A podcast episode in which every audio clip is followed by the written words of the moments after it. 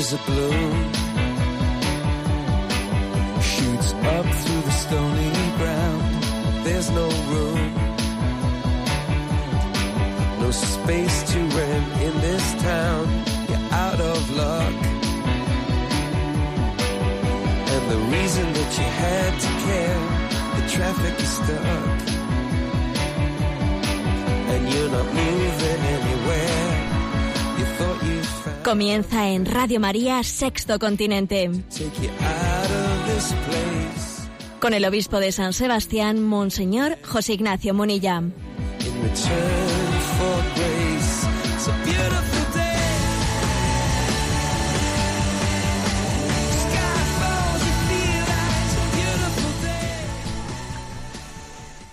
Un cordial saludo a todos los oyentes de Radio María. Un día más, con la gracia del Señor, nos disponemos a hacer este programa llamado Sexto Continente, que lunes y viernes realizamos aquí en directo desde Radio María España, una hora an- antes de la hora peninsular canaria. Y sé que muchos de vosotros, pues también desde otros lugares mm, lejanos, pues, bueno, lejanos desde nuestra geografía, pues bueno, muy cercanos, ¿no? Al corazón del Señor. Seguís también este programa pues desde el podcast de Radio María, desde el canal de iVox, en el que pues solemos colgar, solemos colgar inmediatamente estos programas. Eh, quiero hacer una entradilla del programa comentando un tema de actualidad. Sé que también hay muchos oyentes chilenos entre nosotros. Y sé que Chile ha sufrido, ese Chile amante de la vida, ese Chile vital, ese Chile que sabe que la vida es un don, que no somos dueños de ella, ha sufrido porque sus políticos y finalmente también su tribunal constitucional ha amparado un ataque frontal contra la vida, ha amparado una apuesta por la cultura de la muerte. Sí, el Tribunal Constitucional de Chile ha hecho ha dictado finalmente pues una pues un reconocimiento de la constitucionalidad, o sea, ha avalado la ley de despenalización del aborto en tres casos con la que comienza se introduce la agenda abortista pues en, la nación chilena. Entonces un breve comentario a este respecto. Es que en España este tema ya nos lo conocemos. Es triste que España pues ha- ha- haya sido no únicamente quien em, quien entregó la fe, eh, un instrumento del Señor para llevar la fe a ese nuevo mundo, sino también, por desgracia, en este siglo XX-XXI, España también ha sido un instrumento un instrumento del mal. Los políticos españoles han sido un instrumento para, a través de España, introducir también esa, esa nueva agenda del nuevo orden mundial allí. Entonces nosotros nos conocemos esta jugada. Esto de que el, aborto se introduzca, ¿no? Como primer, primer paso, como primera estrategia para imponer finalmente una agenda del nuevo orden mundial bajo, bajo digamos, la categoría de despenalización, todo augura que en poco tiempo, que en pocos años en Chile también, pues quienes ahora han, han dado este paso, reivindicarán que el aborto es un derecho. En España, si, si en el año eh, 82 se hubiese dicho, se hubiese pretendido decir en aquel momento, es que el aborto es un derecho, obviamente la sociedad española lo hubiese rechazado de una manera frontal. Pero ¿cómo va a ser un derecho matar? ¿Cómo va a ser un derecho matar a los inocentes? No, hombre, se tiene un poquito de estrategia, el demonio no es tonto y sabe que eh, determinadas batallas las tiene que ir haciendo por capítulos, ¿eh? poco a poco. Entonces, no, se le ocurre, no, pues al, no se le ocurre al nuevo orden mundial comenzar diciendo el aborto es un derecho. Se dice es que qué crueldad cebarse las mujeres que están en situaciones eh, límites y extremas y tienen y recurren al aborto, qué crueldad el cebarse en ellas. Es que no estamos hablando de legalizar, estamos hablando de despenalizar. Entonces, hombre, si, esto no es una legalización, es una despenalización. O sea, se sigue considerando delito, pero aunque sea un delito, está despenalizado. Tú fíjate, ¿no? Claro, es que, que, puede haber, qué corazón tan inmisericordia puede ser el que se resista a este argumento. Pero hombre, si va a seguir siendo delito, únicamente lo despenalizamos para unos casos muy concretos, para caso de violación, eh, pues para caso de malformación del feto, para casos, pues eso, pues para casos extremos, ¿no? Entonces, mm, resulta que, que, bajo esta capa se introduce el concepto y todo es abrir la puerta. ¿eh? Se recurre eh, a los casos extremos, se, se toca, ¿eh? de alguna manera se prepara, se prepara la opinión pública, porque es curioso. Yo en alguna ocasión he escuchado a estos adalides de un nuevo orden mundial, que saben muy bien manejar las estrategias, he escuchado la siguiente expresión. Bueno, es que todavía no está preparada la opinión pública. Tenemos que madurar la opinión pública. Ya maduraremos la opinión pública. Ahora, para madurarla, demos este primer paso, ¿no? De despenalización. El caso es introducir la cuña, ¿eh? Introducir la cuña. Bueno, para empezar, decir despenalización, ¿eh? invocando que cómo se va a meter a una mujer que ha abortado, que en caso extremo, encima que ha tenido ese caso tan extremo, encima meterla a la cárcel, es, es engañar a la opinión pública, porque ¿quién ha dicho que una penalización tenga que ser sinónimo de que alguien vaya a la cárcel? Se puede penalizar de muchas maneras, no únicamente con la cárcel. ¿Por qué se utiliza eh, de una manera manipuladora el término penalización como ir a la cárcel? Se puede penalizar de muchas maneras es una manipulación. ¿eh? Pero claro, despenalizar, si algo está despenalizado, eh, quiere decir que no está tutelado. O sea, el Estado no tutela un valor, el valor de la vida de los seres humanos inocentes en una fase tan frágil de su vida. Si está despenalizado, no está amparado, no está tutelado. Luego, en el fondo, en la práctica, va a estar legalizado. Claro. ¿Por qué, por, qué no, ¿Por qué jugamos con las palabras?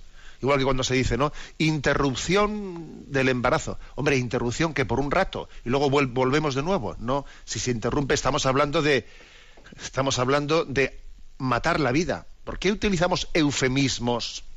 Eufemismos que esconden la realidad. La palabra despenalización también es un eufemismo, porque en la prueba, en la práctica, quiere decir, supone legalización. Por lo tanto, nos unimos, ¿no? hacemos una expresión de solidaridad con nuestra nación hermana Chile y sé que hay muchos chilenos que en un momento tan grave como este de su historia, pues son conscientes de que comienza una larga etapa. Pero creo que es muy importante que seáis testigos, testigos de, la cultura de la vida, de la, de la cultura de la vida. ¿Por qué? Porque obviamente cuando se introduce ¿no? esta despenalización del aborto comienza, ¿no? Pues se, ha introducido ahí una agenda que, yo creo que es la pinza de la desesperanza. La pinza de la desesperanza que tiene por una parte el aborto y por otra parte la eutanasia. La pinza de la desesperanza es eh, expresión de una sociedad que no sabe de dónde viene, de ahí el aborto, y tampoco sabe a dónde va, de ahí la eutanasia. Pero es curioso, ¿eh? es curioso que que en este momento ¿no? en el que se pierde el humanismo o, se intenta soslayar, dar la espalda al humanismo cristiano, la alternativa sea una sociedad de, sin esperanza, cuya propuesta es la cultura de la muerte. No es la cultura de la vida, es la cultura de la muerte. A los chilenos se les abre un largo camino en el que es muy importante que sean testigos del valor de la vida testigos del valor de la vida y que conjuguen la denuncia de la cultura de la muerte con el testimonio de lo, de lo feliz que se puede llegar a ser cuando se apuesta por la cultura de la vida. Creo que hay que conjugar las dos cosas. La denuncia, pero el anuncio. Denuncia y anuncio. Y el anuncio, sobre todo, se lleva a cabo con el testimonio de, de la felicidad que da afrontar los problemas de la vida, porque la vida tiene problemas. La vida no es romanticismo. Uno afronta los problemas de la vida y se da cuenta pues, que, merece la pena luchar por la, por la vida porque hay esperanza. Bien, pues esta es nuestra, eh, nuestra entradilla en el programa de hoy. Apostamos por la vida, tenemos esperanza y esto obviamente pues pues nos da la ilusión de decir la vida la vida es persistente incluso vamos a vamos a pedir oraciones no pues por quienes los primeros que van a van a ser sacrificados los primeros niños que sean sacrificados yo ayer puse en las redes sociales ayer o antes de ayer puse una foto de lo que es un aborto de ocho semanas. Ocho semanas, fíjate, justo dos meses, ¿no? ¿Cómo es el aborto de ocho semanas? Puse esa fotografía en Facebook, en Twitter, en Instagram y me hizo gracia, por cierto, ver cómo esas redes enseguida eh, no censuraron la fotografía, pero sí la velaron la velaron de quiere usted acceder, esta fotografía tiene un contenido que puede herir la sensibilidad, eh, bueno, pues inmediatamente las redes para proteger de una supuesta agresión de una fotografía, ¿eh? pues empezaron a pedir a los, a los, a los usuarios su confirmación de su deseo voluntario para poder ver esa fotografía. Me hace gracia como estas nuevas redes, también al servicio, obviamente, ¿no? de una agenda quieren velar, quieren velar, no, digo, en este caso no lo censuraron del todo, pero bueno, dificultaron el acceso ¿no? a poder ver esas fotos, mientras que toda la frivolidad, toda la pornografía, etcétera, está absolutamente abierta, eh, pues en la red de internet al acceso de, de, todo el mundo sin ningún tipo de sin ningún tipo de protección, ¿no? Bueno, pero no importa, vamos a ser testigos del valor de la vida, somos enamorados de un don que hemos recibido y del que, y del que no somos dueños. ¿no? Y tenemos que testimoniar que la vida es bella, aunque en ella haya cruz. Es bella y esa cruz, esa cruz, cuando se abraza, termina siendo gloriosa. Bueno, Sexto Continente es un programa que tiene también eh, la característica de interactuar con vosotros a través de una página web que es en ticonfio.org, en la cual tenéis acceso pues a, pues a las redes sociales desde las que también interactuamos con vosotros. Y también deciros que hay un correo electrónico, sextocontinente arroba al que podéis hacer llegar vuestras aportaciones y sugerencias. El programa de hoy también vamos a dedicarlo íntegramente a atender eh, pues llamadas o de las consultas, ¿no? Que los oyentes nos han ido haciendo. Tenemos bastantes ahí en recámara y a Rocío, que está pues en la emisora en Madrid, le vamos a pedir que nos las vaya eh, presentando. Buenos días, Rocío. Muy buenos días. Adelante. Pues Toño de Santander pregunta, soy un oyente habitual de sus charlas y conferencias y me llama la atención que usted recurre con frecuencia al refranero para ilustrar su predicación. Pues bien, me dirijo a usted porque no termino de entender por qué la palabra ombligo ha pasado a ser sinónimo de egocentrismo. La expresión mirarse al ombligo es radicalmente negativa. ¿No le parece que deberíamos intentar dar a luz algún refrán positivo en referencia al ombligo en nuestro idioma? Bueno, me ha hecho gracia esta pregunta y la he seleccionado como la primera, pues al hilo de esa entradilla que he hecho sobre el tema de la despenalización del aborto en Chile, ¿no? Me ha parecido, oye, qué bien viene esta pregunta de Toño de Santander. Bueno, se ve que es un hombre así muy amante y muy estudioso de nuestro del, lenguaje de Cervantes, ¿no? Y dice, oye, ¿por qué la palabra ombligo generalmente la utilizamos en un sentido así más bien como despectivo o crítico, ¿no?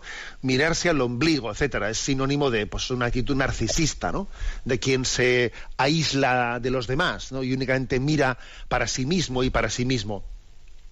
Pues estoy totalmente de acuerdo con Toño, que me parece que es una utilización de la palabra así en un, tono, mm, digamos, negativo y que el término ombligo o esa parte del cuerpo que algunos podrían, algunos dicen, ¿no? Pues fíjate, el ombligo es una parte del cuerpo que no tiene ningún tipo de utilidad, ¿no?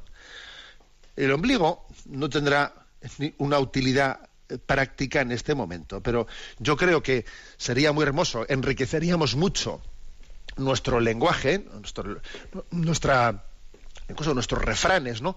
Si hiciésemos referencia al ombligo, no únicamente en, ese, en esa autorreferencialidad de me miro al ombligo, me miro al ombligo. El ombligo es un recordatorio de que hemos venido a la vida alimentados desde un cordón umbilical.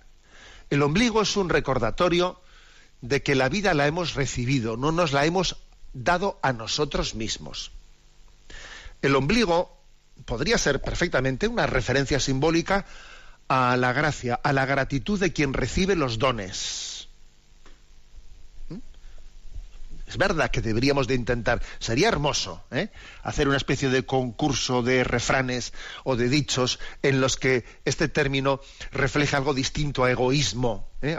¿no? El ombligo, en el fondo, podría ser muy, muy bellamente una referencia a ¿qué tengo yo que no haya recibido? Si todo es don, si todo es gracia. En un momento determinado de mi vida lo recibí todo incluso físicamente, ¿no? A través de un cordón umbilical. En ese momento, aunque ese cordón umbilical esté cortado, ese ombligo me está recordando que lo sigo recibiendo todo de la gracia de Dios, a través de muchas personas que me rodean, seres queridos de los que Dios se sirve para poder recibir sus dones. Y por cierto, un detalle que me impresionó, ¿no? Le escuché a un enamorado de Tierra Santa lo siguiente. ¿Cuál es el ombligo del mundo? ¿Dónde está el ombligo del mundo? Y yo decía, ¿qué pregunta está haciendo este? ¿Por, dónde irá? Eh? ¿Por dónde irá? Y va y responde, el ombligo del mundo es el agujero que allí se venera, ¿no? En el monte Calvario, en Jerusalén, donde fue clavada la cruz de Jesucristo, que por cierto allí van los peregrinos, se suelen agachar debajo del altar y meten la mano ¿eh? mete la mano en ese agujero que se venera como lugar en el que fue clavada la cruz. Dice, el ombligo es ese, ese lugar, ese hueco de esa roca, ese agujero en el que fue clavada la cruz de Cristo. ¿Por qué es el ombligo? Porque desde allí, ¿no? Desde allí vino desde el cielo hasta la tierra, cual cordón umbilical, cual cordón umbilical vino la gracia de Cristo, esa sangre redentora que por ese cordón umbilical nos vino a dar la vida al mundo. La sangre redentora de Cristo por ese cordón umbilical llegó a ese lugar en el Monte Calvario. Me impactó esa imagen. ¿Dónde, dónde está el ombligo del mundo? Y decía, en ese, en ese agujero de esa roca, el que fue clavada la cruz de Cristo. Que fue como ese cordón umbilical en el que por la, por la sangre de Cristo nos vino la vida, la gracia de Dios a nosotros, ¿no? Bueno, pues le agradezco a Toño que haya tenido así, digamos, esta, esta ocurrencia, ¿eh? ocurrencia de filosofar un poco sobre el ombligo, porque la verdad es que pues da luz. Hay veces que utilizar ciertas imágenes pueden ser luminosas, ¿no? Para reflexionar sobre, sobre lo que es la vida. Adelante, Rocío, con la siguiente consulta. Una oyente cuyo nombre vamos a preservar nos comparte lo siguiente. Buenos días, Padre Monilla. Primero de todo, ya puede perdonar que le quite unos minutos. Le sigo por redes sociales y tertulias y ahora mismo estoy desconsolada y triste, ya que no entiendo por qué dentro de la Iglesia no hay alguna salida a mi situación. Le comento, he sido educada como cristiana y en mi forma de pensar no cabe el afrontar situaciones de agradecimiento o de dolor que no sean dentro de la Iglesia. El rezar para mí es una gran fuente de tranquilidad, así como dejarme en manos de Dios.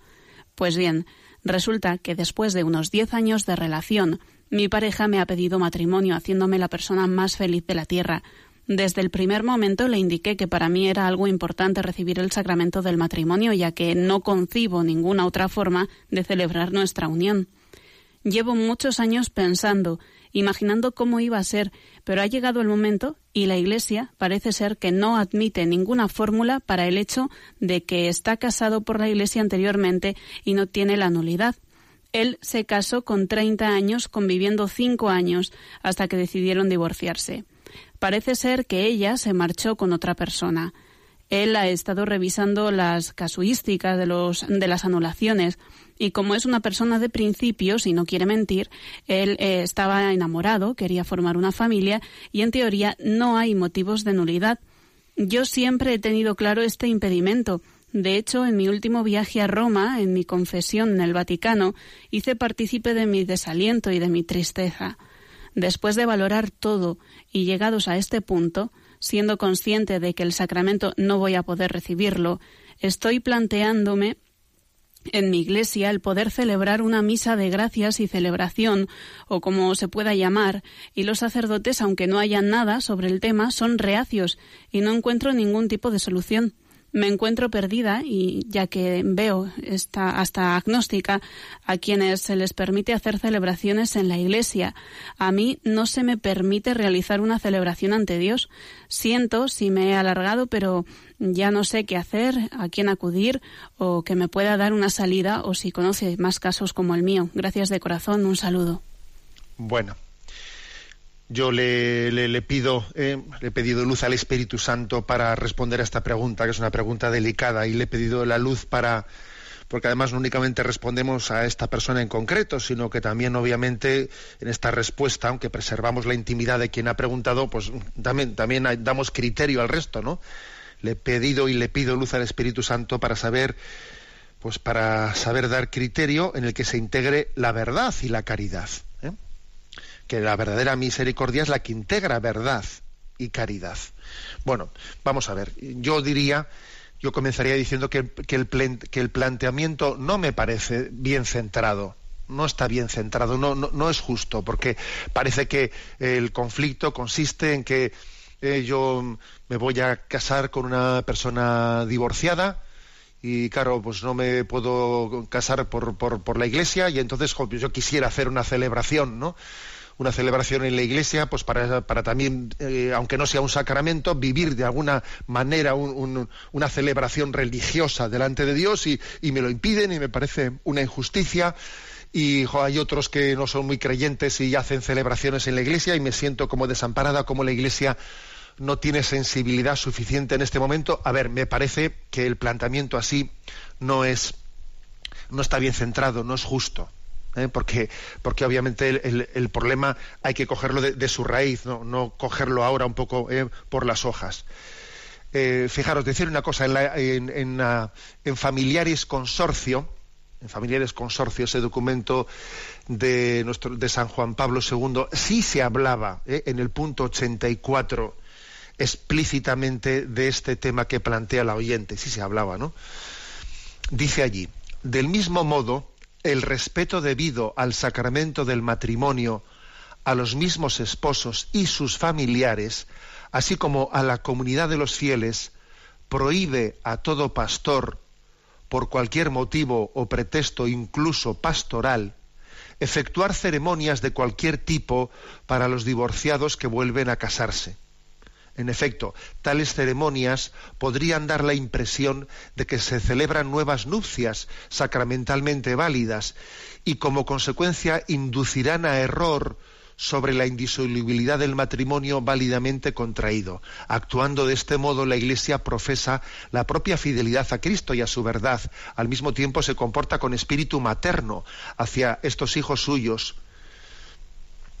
Bueno, esto lo dice el punto 84, ¿eh? el punto 84 de ese, de ese documento, Exhortación Apostólica Familiares Consorcio, de Juan Pablo II. A ver, ¿por qué, por qué la Iglesia dice no es prudente, ¿eh? no sería prudente? No, si no va a ser un sacramento. A ver, pero no es prudente hacer una celebración religiosa en, una iglesia cuando alguien se está casando eh, por lo civil con una persona divorciada, porque podemos estar dando, eh, se puede estar facilísimamente transmitiendo un mensaje confuso. Claro, eh, la oyente dice, no, pero si yo únicamente yo, yo quiero ponerme en presencia de Dios, sí, sí, pero es que tenemos que ser conscientes de la consecuencia de nuestros actos. Y un acto puede crear confusión en las personas que nos rodean. Y muy fácilmente, muy fácilmente, pues la, lectura popular que se va a hacer de ahí es, bueno, pues ha habido una especie de boda. ¿eh? Esa, es, esa es la lectura que se va a hacer. Ha habido una especie de boda. A ver, quien está en esta situación, yo creo que tiene que asumir con mucha, con mucha honestidad, ¿eh? con mucha honestidad, tiene que asumir que la opción que ha tomado es una opción contradictoria con las palabras de Jesucristo en el Evangelio. ¿eh? Hay que asumir tal cosa. Obviamente, si esta, si esta oyente, en vez de formular este consejo cuando ya tiene puesta la, la, fecha de la boda, pues me hubiese escrito, o sea, si, hubiese hecho una consulta a la iglesia, ¿no? Eh, preguntando, oiga, eh, conozco una persona, eh, me, me, he enamorado de una persona que está casada y divorciada y no sé qué hacer, pues yo desde luego le hubiese dicho, mire, yo creo que no debe de iniciar esa relación aunque haya sentido un enamoramiento, pero también en el enamoramiento hay que saber reconducirlo. Mi consejo hubiese sido, creo que no debe de llevar adelante una relación afectiva de noviazgo con una persona que está casada con, otra, porque es que si ese matrimonio que ha tenido con otra es un matrimonio válido y verdadero, pues ese señor tiene esposa, tiene esposa y el hecho de que yo esté manteniendo una relación con él, aunque él se haya separado de ella, pero sigue siendo su esposa. Si el matrimonio fue verdadero, sigue siendo su esposa y mi noviazgo con él se está, se está entrometiendo entre esa relación de, de fidelidad que debe de tener un esposo con una esposa. Por lo tanto, el consejo que la Iglesia le da a alguien que se ha enamorado de un divorciado, de una divorciada, es que no lleve adelante esa relación. ¿eh? Ahora bien, eh, esta oyente, claro, hace, hace esa consulta cuando ya esa, cuando ya de facto eso ha ocurrido. Ha ocurrido, es más, la fecha, la fecha de esa boda por lo civil está puesta y claro, la, hipótesis de que eso se, se, retrotraiga o se venga atrás, vamos, es vamos, impensable, ¿no? Entonces, desde, desde, esa situación actual en la que está, porque creo que también hay que contestar a las personas desde la situación en la que están, creo que yo creo que la, eh, la palabra adecuada es que me parece que la manera de comenzar un camino de bendición por parte de Dios es el que uno humildemente reconozca que está actuando de una manera contradictoria con, las palabras de Jesús en el Evangelio. Porque las palabras de Jesús en el Evangelio dicen, ¿no? Y si un hombre repudia a su mujer y se casa con otra, comete adulterio. Y si la otra se casa con este, comete adulterio. ¿Eh? Entonces, no podemos, o sea, ignorar las palabras de Jesucristo. Tenemos que ser muy humildes en su aceptación. Y creo que una, forma de comenzar a caminar, eh, ya dar un primer paso en, en la buena dirección, es la de reconocer esa contradicción con la palabra de Jesús y decirle humildemente, Señor, yo, yo no pretendo justificarme. Sé que hay una contradicción entre mi vida y tu, y tu palabra pero en, medio de esta contradicción en la que vivo, voy a intentar desde el momento en el que estoy descubrir tu camino para llevarme, pues eso, ¿no? Pues uno dice, bueno, pues comienzo pues siendo humilde. En este momento no pretendo hacer una, ¿eh? pues una celebración que pudiese ser motivo de confusión para nadie. No voy a pretender yo eso. ¿eh? Humildemente le pido a Dios que me enseñe su camino. Humildemente yo continúo, porque le voy a decir una cosa, a mí me, a mí me, me conmueve, me conmueve ver que esta oyente a pesar de, tener durante estos, estos últimos diez años, dice ella, ¿no? Esa relación con ese hombre casado, pues me conmueve ver que, oye, pues mira, pues ha mantenido su, su relación aquí, es oyente de Radio María y, y no se ha alejado, quiere decir, no se ha alejado de, de, de, pues, del cultivo religioso que no está mal, o sea, que es que bendito sea Dios que, que habrá sido tentada, pero, pero que también el Señor le ha preservado de ser alejada de la fe, le ha mantenido, yo eso lo admiro mucho, ¿eh? Admiro mucho que esa persona pues, sea oyente, seguidora de Radio María. Bendito sea Dios. No queremos tener nosotros, ¿eh? eh hacer el club de Radio María, el que tenga aquí un algún tipo de irregularidad, ¿eh? Pues queda como expulsado del, del, club de Radio María. En absoluto. Quisiéramos ¿eh? que, que, fuesen, que se sintiesen plenamente en casa en Radio María, quienes también ¿eh? pues están en situaciones irregulares, pues porque queremos ayudarles a completar su camino hacia la plena comunión. Pero la clave está en saber cuál es ese camino y caminar en la buena dirección.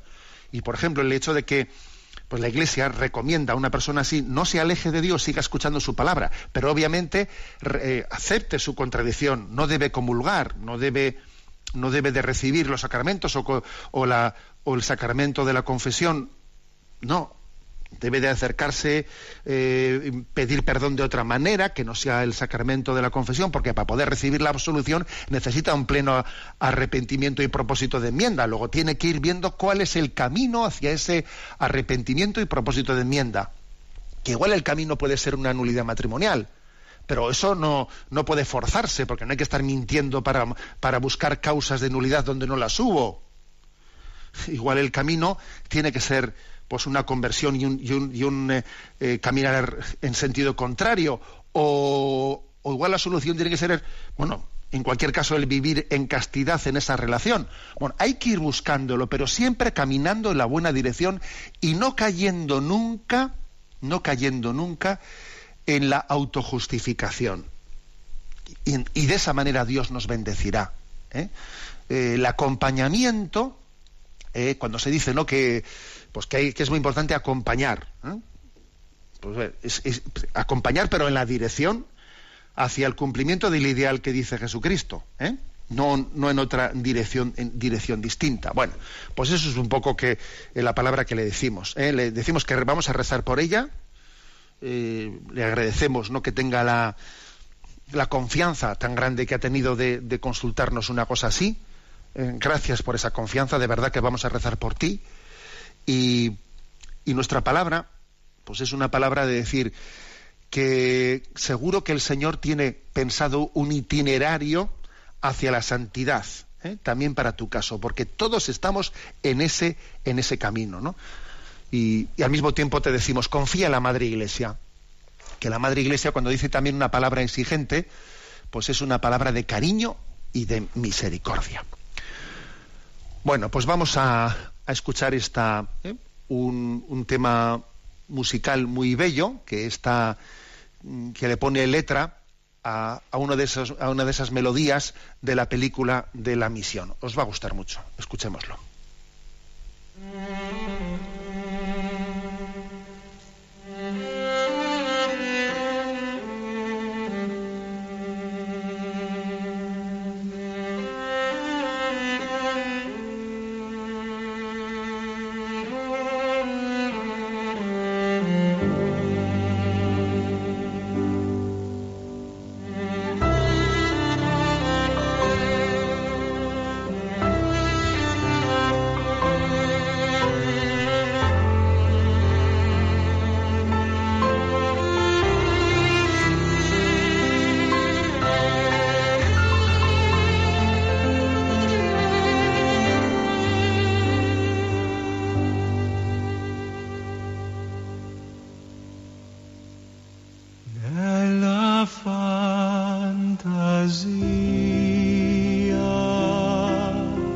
e o sonho novo.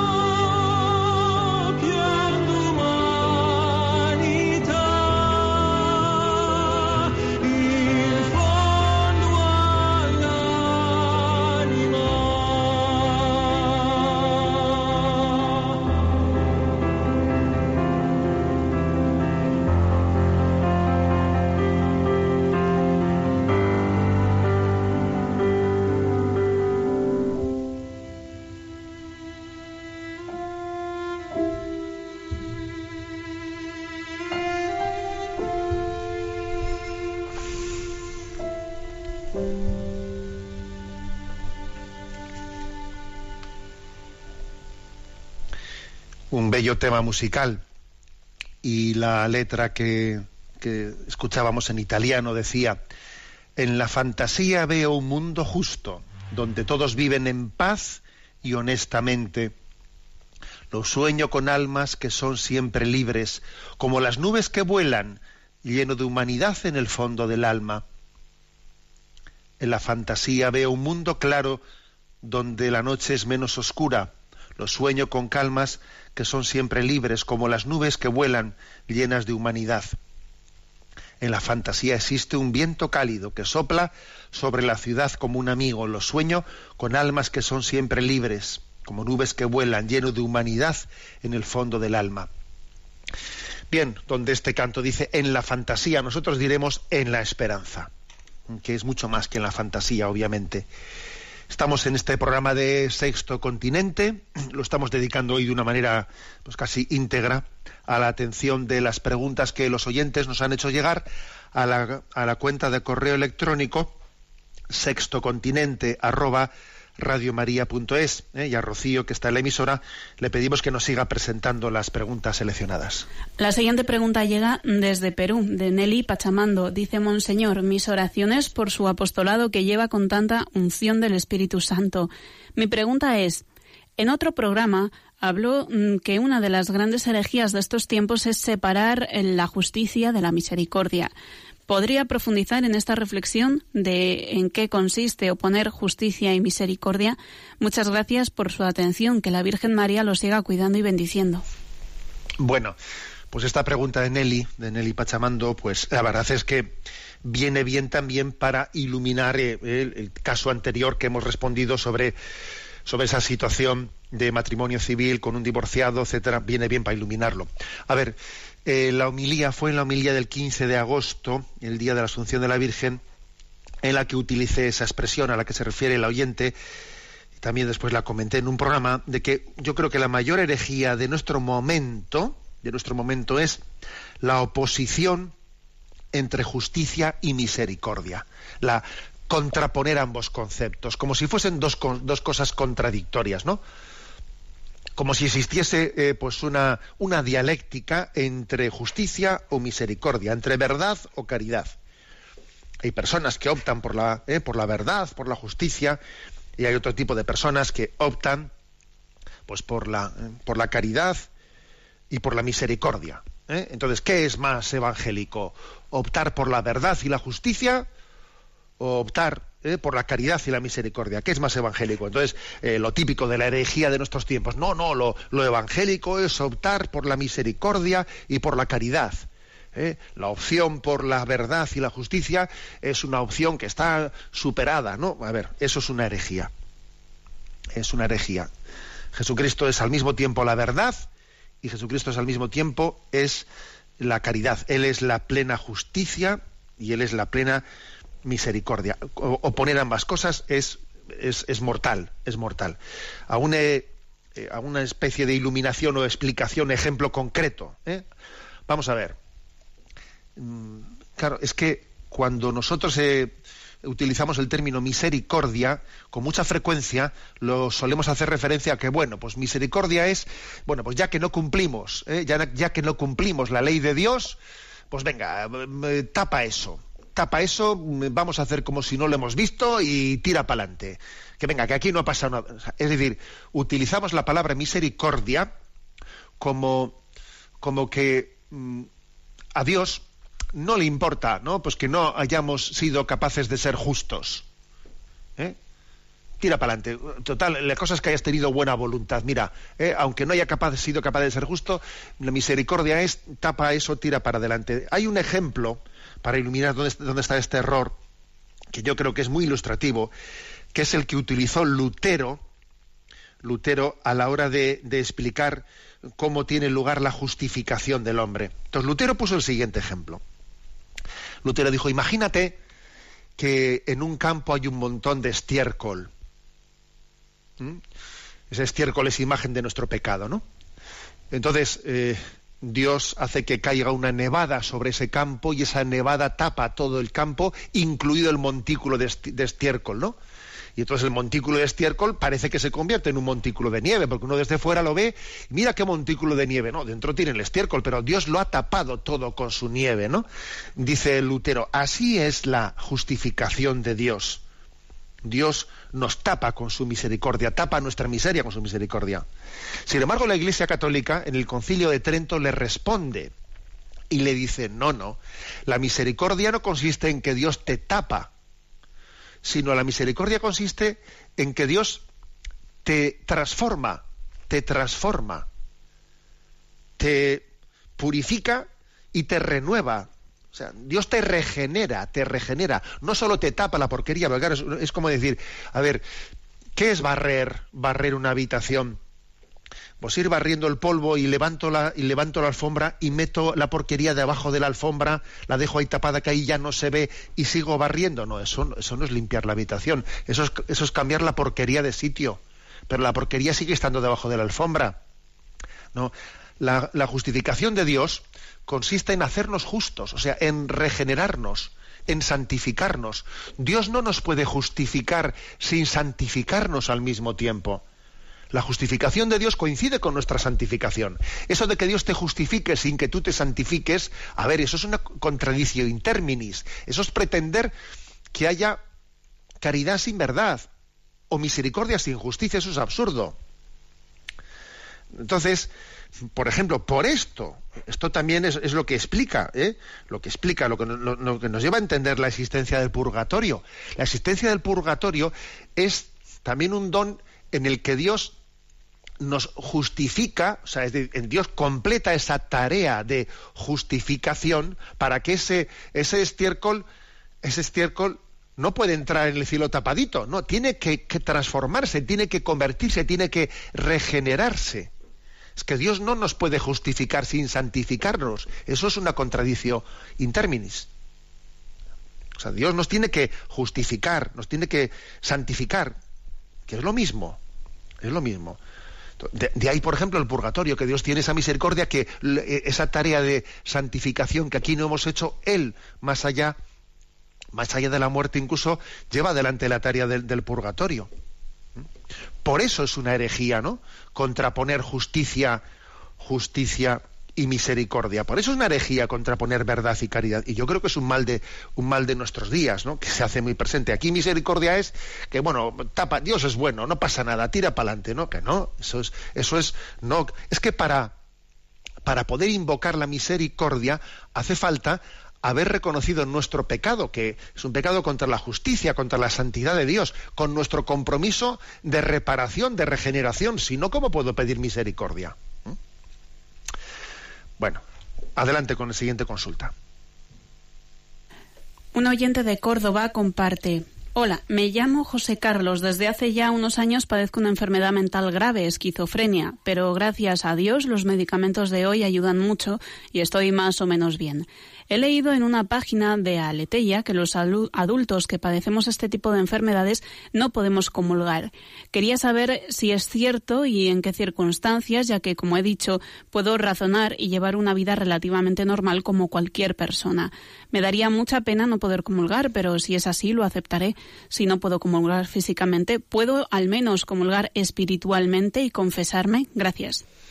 Bueno, no, yo creo que nuestro oyente ha, entendido mal eh, lo que se, decía en esa, en esa página religiosa a la que él se refiere. A ver, la, es verdad que la Iglesia dice que para poder comulgar hace falta tener una capacidad de discernimiento. ¿eh? O sea, que la persona que reciba, que reciba pues el pan sagrado, que reciba esa presencia de Cristo bajo la especie del pan o del vino, eh, tenga por lo menos no una una mínima, una mínima, tampoco se pide una plena, ¿eh? una mínima capacidad de, eh, de, percibir pues esa, esa, sacralidad, esa presencia sagrada de Dios. Entonces, si, pues, si existe una persona pues, que está en un estado, digamos, absolutamente eh, vegetativo, que no, que no va, bueno, o, otros casos, ¿no? O sea, que no va a tener la capacidad de discernimiento, a ver, pues no, es, no, no, no, tiene sentido darle la comunión. Pues Dios ya tiene otras maneras de, darle, de darle su gracia, ¿no? Pero claro, pues pero esto no es aplicable a una persona que tenga una esquizofrenia, porque la prueba es que esa persona que tiene una esquizofrenia ha escrito este correo electrónico. Si ha escrito este correo electrónico, tú fíjate si tiene capacidad de discernimiento, de discernimiento. ¿Eh? El propio, la propia pregunta hecha en este correo de ese oyente de Córdoba, pues eso deja patente que tiene una, gran capacidad de discernimiento. Y por cierto, una gran humildad que me conmueve. ¿eh? Una gran humildad que me conmueve, porque fíjate, ¿no? Si, si podría él de esa, de esa equivocación que ha tenido de no entender bien eso de, eh, pues de, esa prescripción de la Iglesia de que hace falta tener eh, pues una discreción, pues una, una, capacidad de captación de haber entendido será que yo no puedo recibirla. La verdad es que me conmueve, ¿no? Que alguien haya, haya pensado eso. La verdad es que los humildes nos evangelizan siempre y en todo momento, ¿no? Bueno, adelante con la siguiente pregunta. Agus Valle nos pregunta, deseo una aclaración de las siguientes palabras del Papa que están difundiéndose por WhatsApp. No es necesario creer en Dios para ser una buena persona. En cierta forma, la idea tradicional de Dios no está actualizada. Uno puede ser espiritual, pero no religioso. No es necesario ir a misa y dar dinero. Para muchos, la naturaleza puede ser la mejor iglesia. Algunas de las personas de la historia no creían en Dios. Algunas de las mejores personas, perdón, de la historia no creían en Dios, mientras que muchos de los peores actos se hicieron en su nombre. Bueno, recibo bastantes, recibimos bastantes correos de este tipo. ¿eh? de personas que han visto por internet que el Papa ha dicho no sé qué barbaridad y dices, bueno, pero el Papa eh, ha dicho, a ver, es curioso esto, obviamente todo esto es falso, todo esto es falso, ¿no? En Internet se están difundiendo eh, pues, supuestas palabras dichas por el Papa. No es necesario creer en Dios para ser una buena persona. A ver, que, con esto no estamos diciendo que, no, que haya personas que, no creen en Dios que sean buenas personas y que incluso vayan, ¿eh? vayan camino por el, por el buen camino. ¿eh?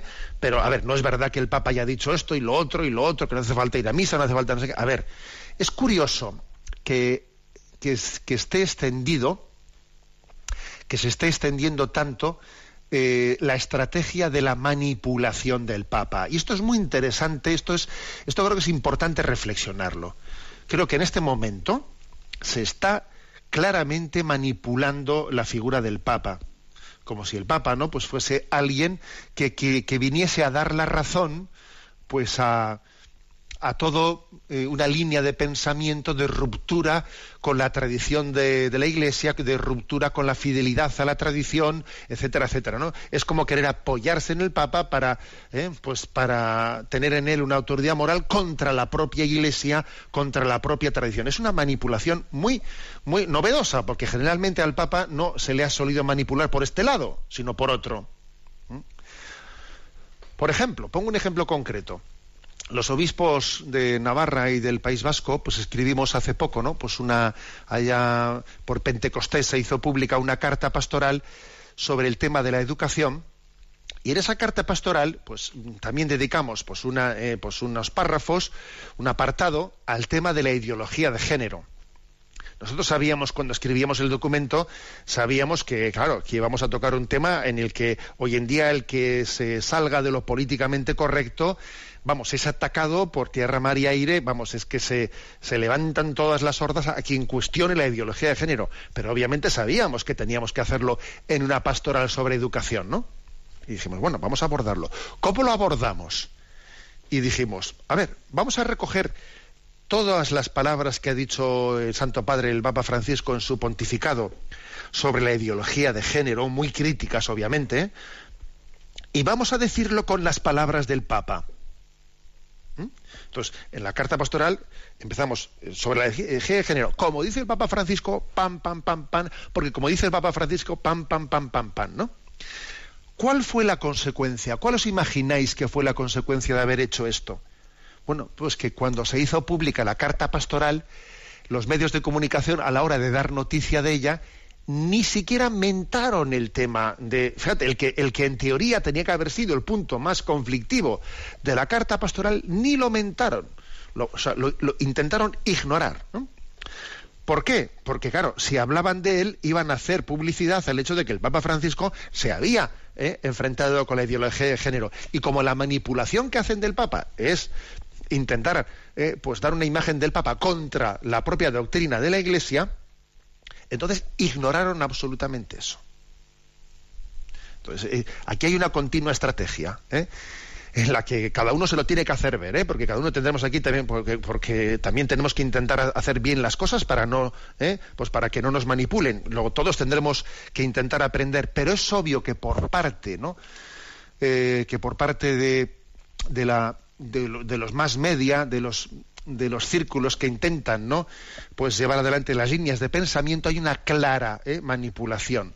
Entonces, obviamente, pues lo que dice Agus, a ver, esto, eso es falso, eso es falso, ese tipo de palabras que se, que se dicen por un sitio, de expresiones que se dicen por un sitio y otro, no corresponden a la, a la realidad. ¿eh?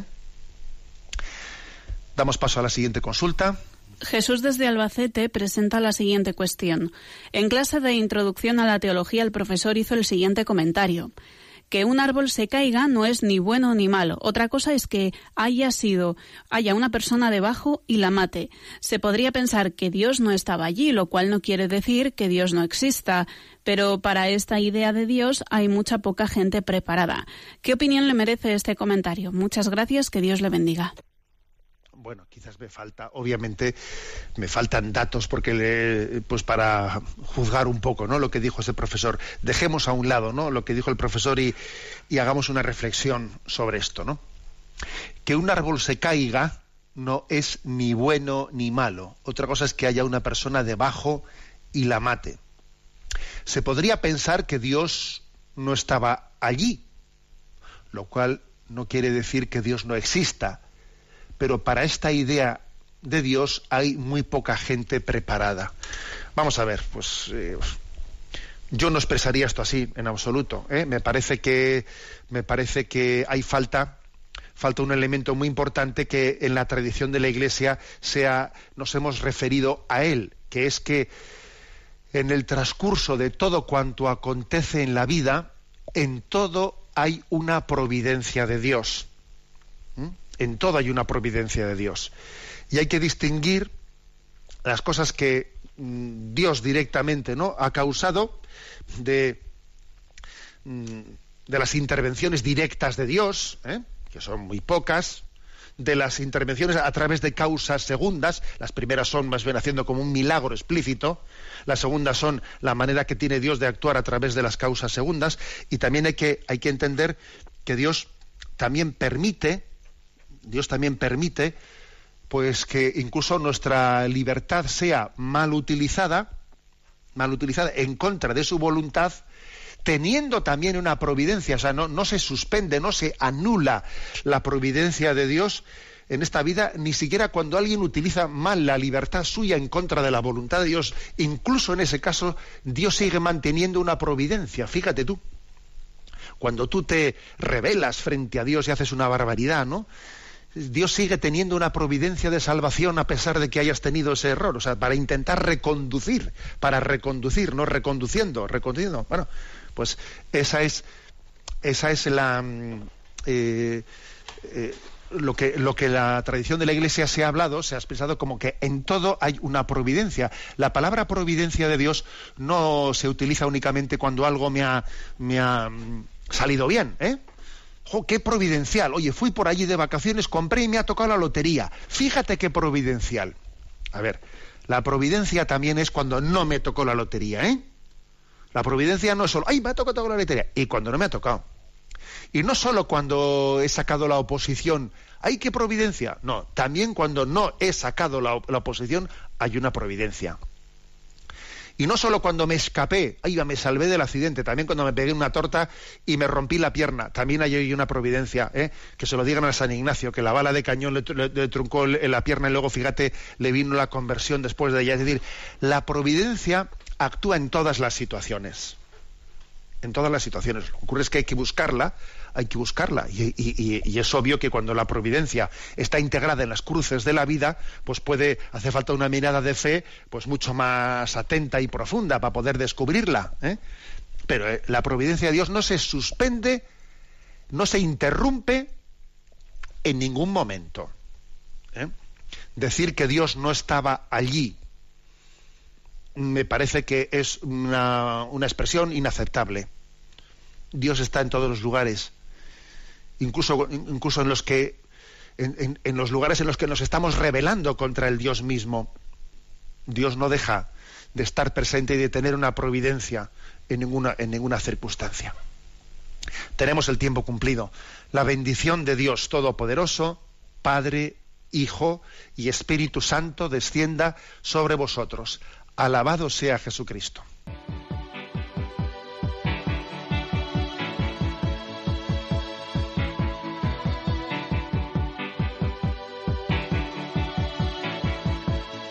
Is a balloon, shoots up through the stony ground. There's no room, no space to rent in this town. You're out of luck. And the reason that you had to care, the traffic is stuck.